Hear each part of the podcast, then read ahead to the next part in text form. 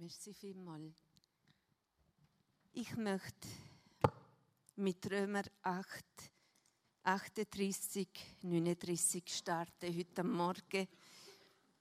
Denn ich bin ganz sicher, weder Tod noch Leben, weder Engel noch Dämonen, weder Gegenwärtiges noch Zukünftiges, noch irgendwelche Gewalten, weder Hohes noch Tiefes oder sonst irgendetwas können uns von der Liebe Gottes trennen, die er uns in Jesus Christus, unserem Herrn, schenkt. Amen.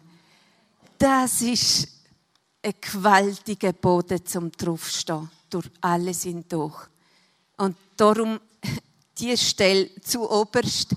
Ich habe euch die Schale gebracht, die Schale, wo ich habe gemerkt bei der Vorbereitung auf der Predigt, also mir fehlen die Worte. Ich weiß gerade nicht, wie zusammenbinden, was mich so alles beschäftigt und bewegt, was mich gerade so vor Gott bewegt. Und ich habe gemerkt, da muss mir helfen, Herr. Da muss mir wirklich helfen und er steht hinter mir, ob man es heute klingt oder weniger. Er steht 100 pro hinter mir und das ist gut zu wissen. das ist sehr gut zu wissen. Ich möchte einsteigen mit dem Satz, wo Marlis letzte Sonntag uns gegeben hat. Die wichtigste Stunde im Leben ist immer der Augenblick. Der bedeutsamste Mensch im Leben ist immer der, welcher uns gerade gegenübersteht das Notwendigste in unserem Leben ist stets die Liebe.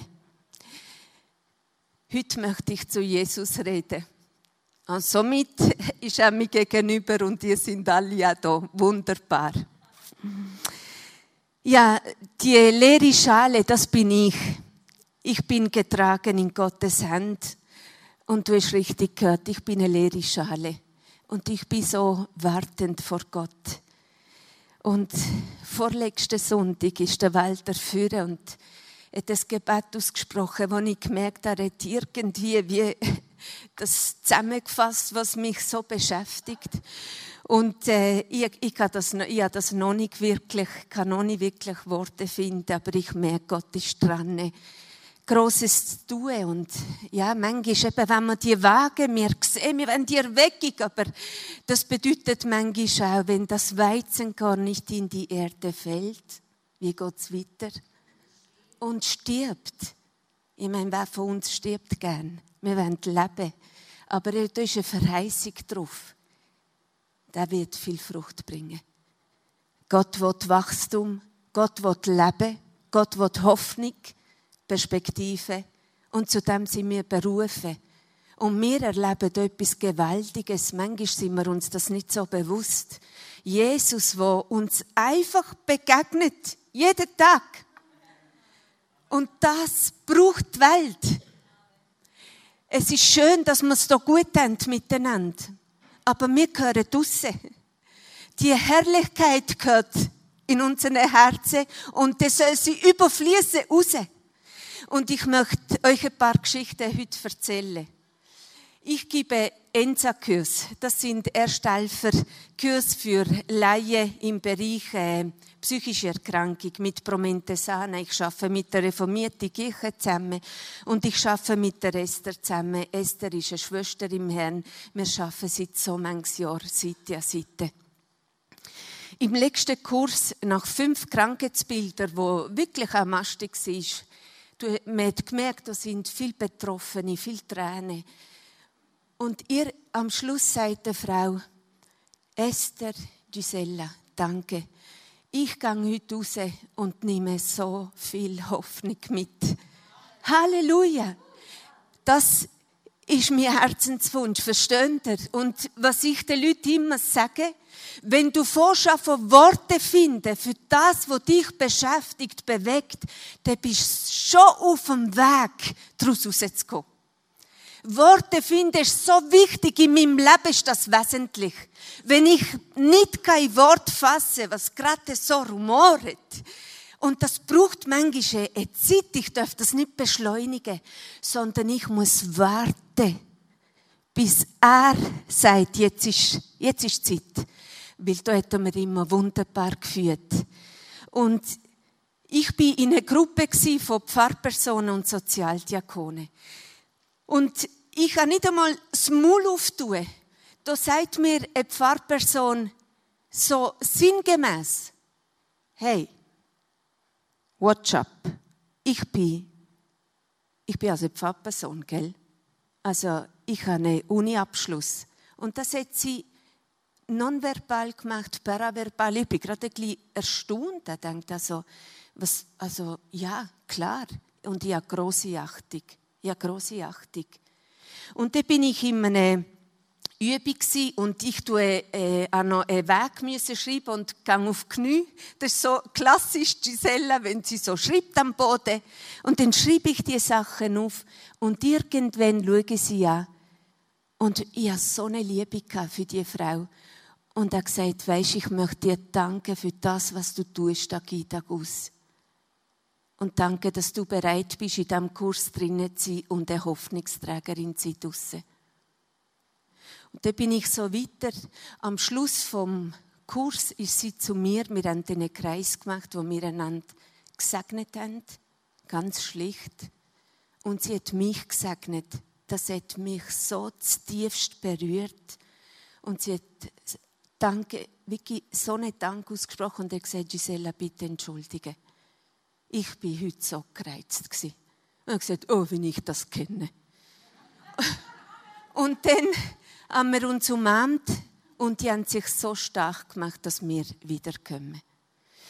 Ich möchte euch eine andere Geschichte erzählen von einer Frau, die ich lang, lang, lang begleitet habe, mit freiwilligen Helfenden aus unserer Gemeinde. Wir haben ihr ganz fest geholfen, eine große, große Not in ihrem Leben. Und das ist eine Frau, die ganz andere Lebensentwürfe hat wie du und ich. Und sie hat noch viele Baustellen in ihrem Leben. Aber ihr ist so wichtig, am Verein Lazarus Danke zu sagen. Und das hat sie gemacht mit Name und Vorname. Und das hat eine Irritation ausgelöst, wie man denkt, hey, äh, Schwiegepflicht, was machen wir da vom Verein?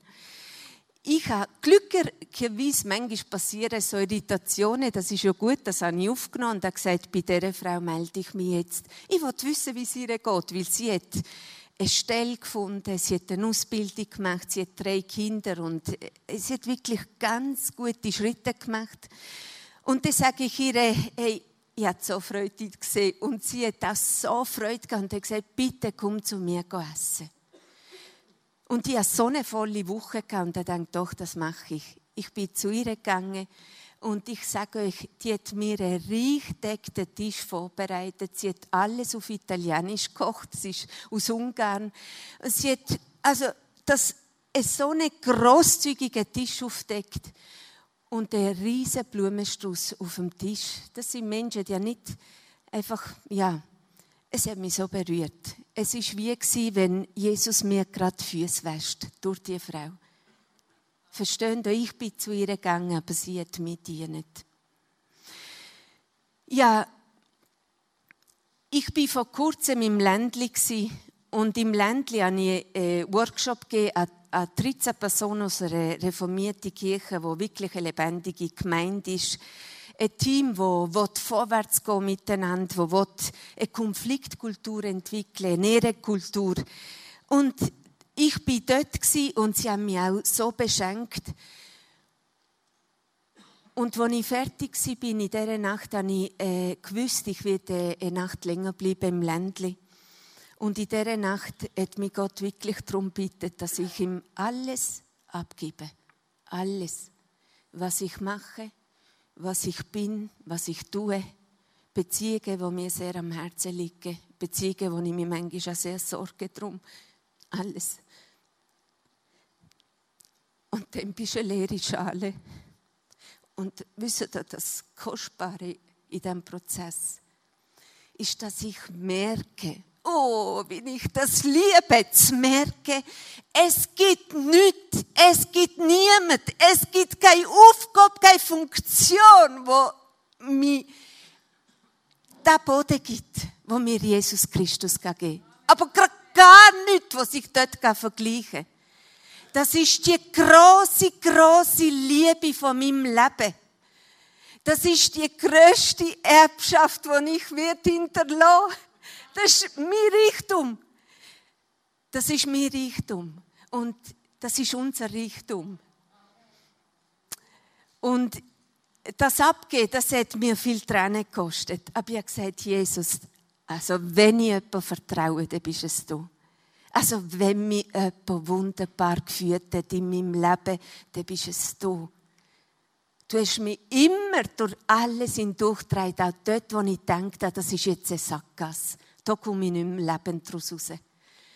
Und dort hat er mir die Liebe durchgetragen, wo vielleicht andere die Hoffnung verloren haben, hat er eine Hoffnung in mich hineingesetzt. Und das wird ich nie vergessen. Von Ewigkeit zu Ewigkeit hin.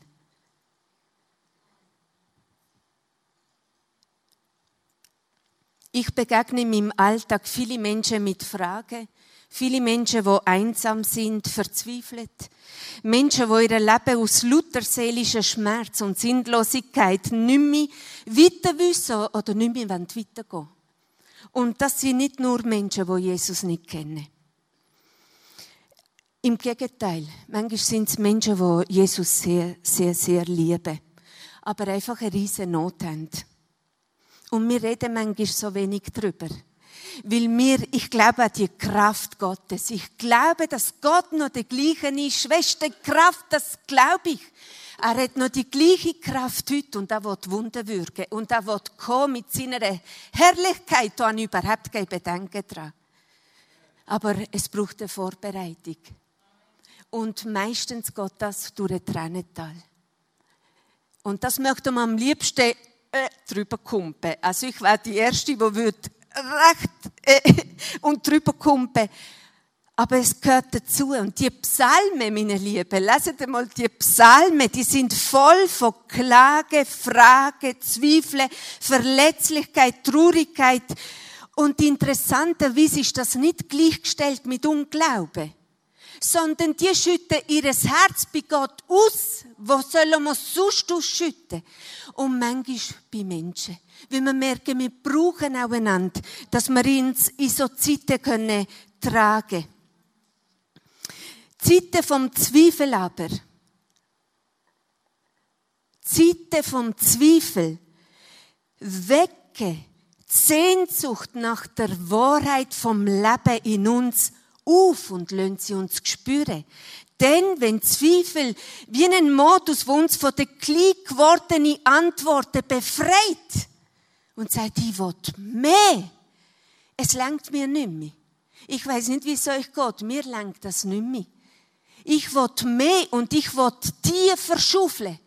Weil gewisse Konzepte, die, die funktionieren nicht. Die funktionieren nicht in meinem Leben, da muss ich tiefer graben dass ich die Freude, der Friede kann rausholen aus dieser Quelle, wo Jesus Christus ist. Verstehen Sie, was ich sagen will? Ich kann nicht Sachen übernehmen, weil mir das immer so gemacht hat und ich mache das wieder so. Vielleicht würde ich das so machen. Aber ich will selber auf die Erkenntnis gehen, weil Jesus mir das offenbart durch seinen Heiligen Geist. Und ich will fragend bleiben auf meinem Leben. Und wegen dem stelle ich Jesus keineswegs die Frage. Weil er ist genau da, wo mir alles gibt. Also wenn du Fragen hast im Herzen, gang zu Jesus. Er wird uns Antwort geben zum richtigen Zeitpunkt. Fragen haben nichts mit Unglauben zu tun oder mit Abfall vom Glauben zu verwechseln. Fragen stellen uns immer in eine Beziehung her. Lass die Hand nicht los, wenn Fragen da sind. Wenn Zweifel aufkommen, dann halt dich noch viel fester dran. Ich, der Jakob, ich lass dich nicht los, bis du mich segnest. Ich lass dich nicht los. Ich lasse Jesus nicht los. Aber ganz viel anderes lasse ich seine Hand los.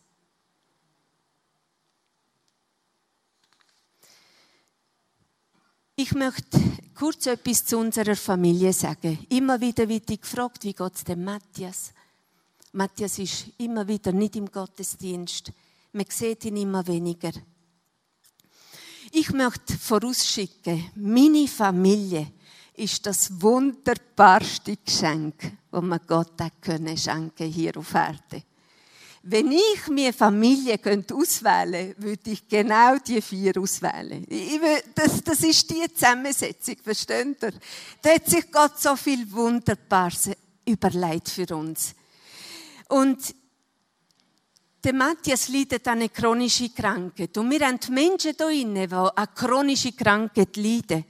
Und die chronische Krankheit ist nochmal eine andere Dimension. Es ist nicht eine Krankheit, wo du denkst, oh gut, jetzt gehe ich zum Arzt, nimm die Medikamente, irgendwann geht es besser. Sondern du weißt drinnen, wenn nicht ein Wunder geschieht, medizinisch, da stagniert es oder es geht nochmal bergab. Und bergab ist für uns bergauf. Also das möchte ich belegen. Wenn das Weizenkorn nicht in die Erde stirbt, wird er nicht Frucht bringen. Und wir haben eine große, große Verheißung drinnen mit der Ewigkeitsperspektive. Das ist eine Herausforderung für Betroffene und das ist eine Herausforderung für Angehörige. Ich will es nicht schönreden heute Morgen. Es ist eine Herausforderung, wo Gott uns hilft, tragen.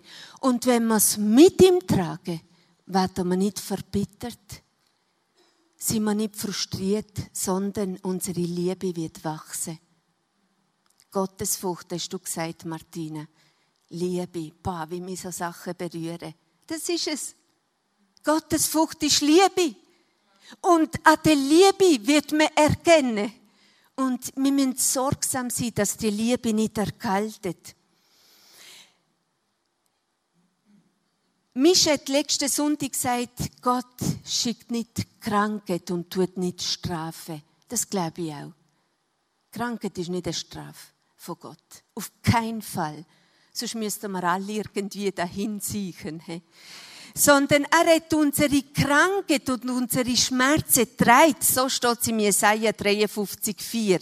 Für war er trug unsere Krankheit und lud auf sich unsere Schmerzen. Manchmal müssen wir gebieten. Dorothea, wo der Erich im Spital war, bist du mit einem Eindruck gekommen, was so klar war, so unmissverständlich klar, wir müssen die Reben wegscheuchen im Namen Jesus. Und manchmal müssen wir akzeptieren. Und akzeptieren ist nicht gleichsetzen mit keine Hoffnung zu haben, nicht an Wunder glauben, äh, an Jesus zweifeln. Akzeptieren ist viel grösser und viel weiter. Akzeptieren ist auch nicht resignieren, sondern akzeptieren ist Vertrauen, Vertrauen, Vertrauen, dass Gott das richtig macht. Auch wenn ich es vielleicht nicht verstand und auch wenn ich es vielleicht nicht einordnen kann, ich vertraue, dass er es richtig macht. Er ist Gott, der souveräne Gott. Und ich weiß, ihm ist alles möglich. Und ich weiß, dass er mich liebt über alle Maße. Und dann muss ich sagen, dann vertraue ich dir, Herr. Du weißt, was du mir kannst zumuten. Du kennst mich besser als alle auf der Erde dann weißt du das. Dann vertraue ich dir und du machst es gut. Akzeptieren hilft uns nicht in die Versuchung zu verfallen, dass irgendjemand schuld dran muss sein. Und an dem äh, äh, bitter zu werden. Akzeptieren hilft uns, nicht am Leben von heute vorbeizulaufen so im Sinne von, ich lebe für das morgige Wunder. Nein, mein Mann ist heute da mit mir. Morgen weiß ich nicht. Ich weiß auch nicht, ob ich noch da bin. Ich weiß nicht, ob du noch da bist. Aber heute ist der Augenblick. Heute wollen wir Gott ehren. Arbeiten, ihm alles geben, was wir haben. Ja, wir wollen uns reinigen lassen. Und dann bitte ich gerade Kyrie lesen. Hilf, oh Gott, dass ich mich reinige von dir. Hilf, dass ich meine Frucht ablege, weil du ein liebender Gott bist und uns nie willst überfordern. Du wirst uns wunderbar leite und begleite. Akzeptieren heißt kreativ zu werden mit den Mitteln, die uns heute zur Verfügung stehen. Heute gehe ich mit dem Matthias, wenn wir im Migro gehen, mit dem Rollator, sind wir letztens im Migro, im kleinen Schritttempo, da muss ich schon ein bisschen Zeit haben, nicht zum nächsten Termin. Und dann tue ich ihm die Hand heben. Und so gehen wir Schritt für Schritt in diesem Migro. Und Leute schauen uns etwa die an, weil wir erzählen an die Witzli, lachen miteinander.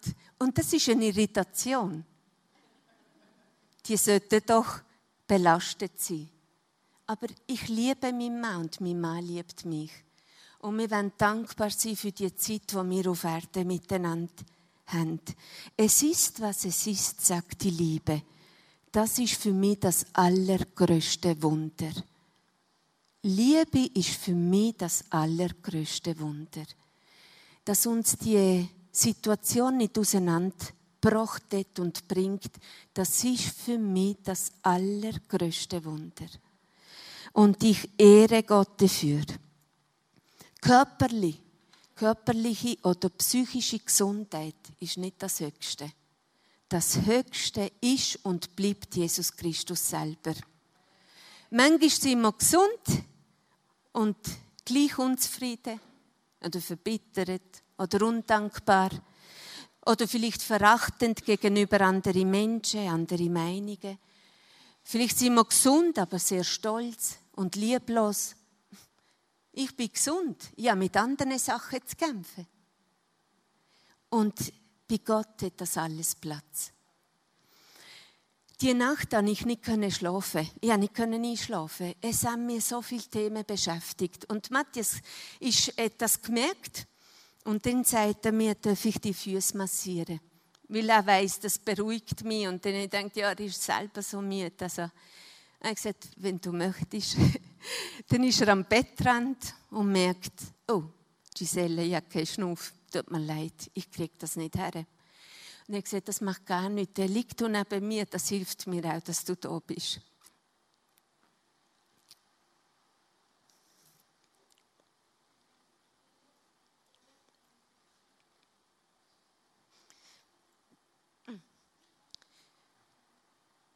Er hätte gemerkt, was ich aber machen kann, ist dir den Kopf massieren. Okay? Aber nicht mit den Händen, ich habe keine Kraft für das. Ist gut.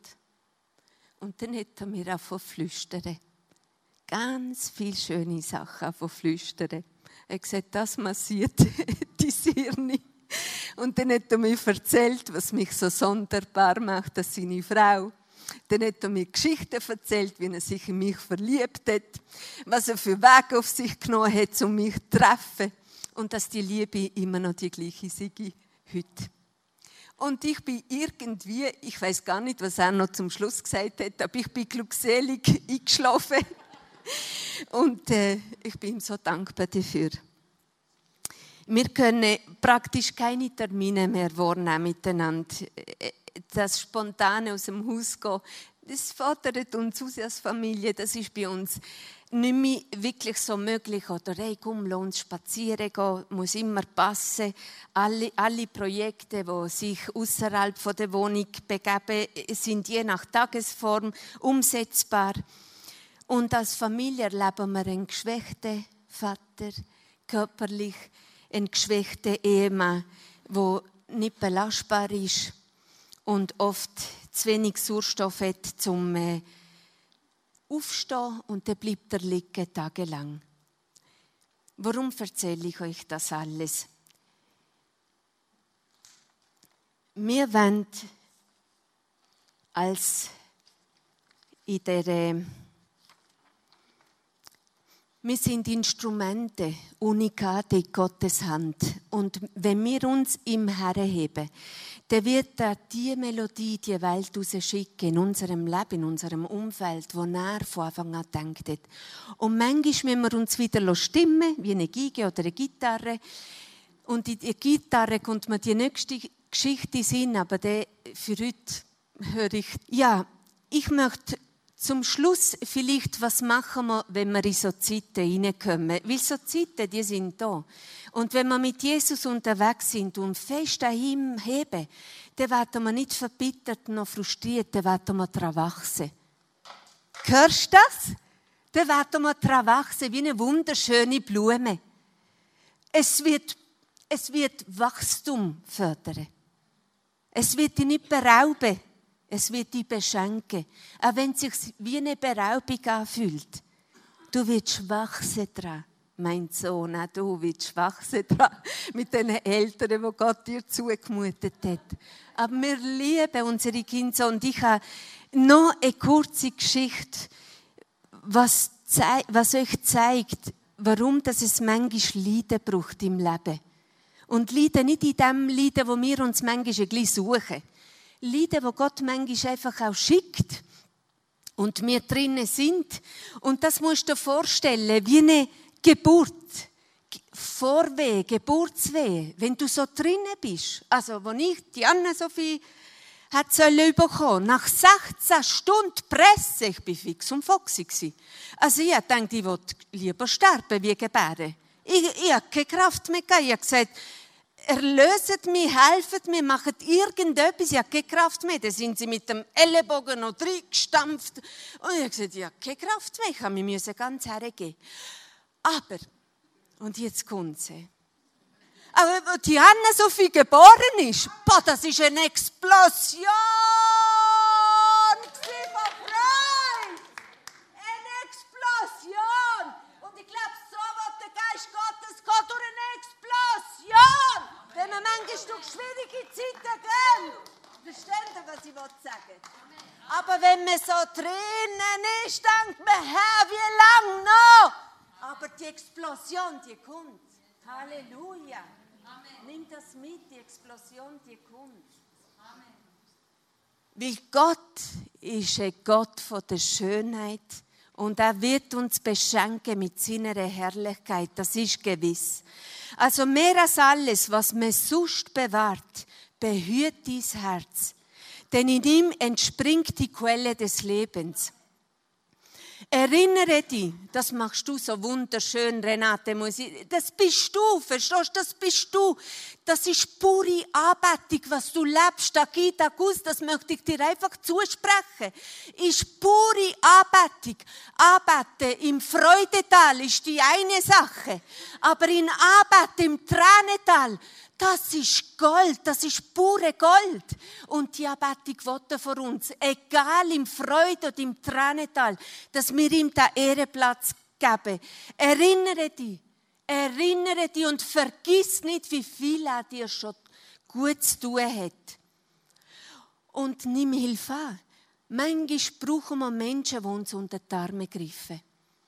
Ich bin so dankbar, Anni so gute Freundschaften, wo ich merke, wo ich einfach ungefiltert rede und wie sage, so geht es mir gerade jetzt. Ich muss es nicht beschönigen.